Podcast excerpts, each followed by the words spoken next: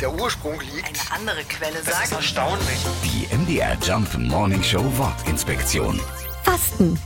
Fasten ist eines der ältesten Wörter, die es im Deutschen gibt. Seit tausend Jahren wird Fasten unverändert verwendet und bedeutet so viel wie sich fest an etwas halten.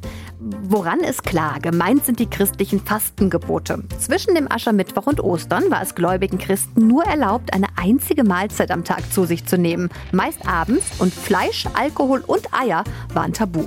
Zugegeben, das würde heute kaum jemand aushalten und trotzdem erlebt das Fasten gerade einen absoluten Boom. Jetzt eben in moderner Form. Beliebt ist zum Beispiel das Facebook-Fasten, 40 Tage kein Social Media. Nach Corona versuchen ebenso viele zum Beispiel das Netflix-Fasten durchzuhalten oder auch im Rennen das Autofasten läuft zum Beispiel gerade in Thüringen 40 Tage nur Fahrrad und Bus. Eins haben diese Fastenformen alle gemeinsam. Sie sollen durch Verzicht helfen, einen bewussteren Umgang damit zu schaffen.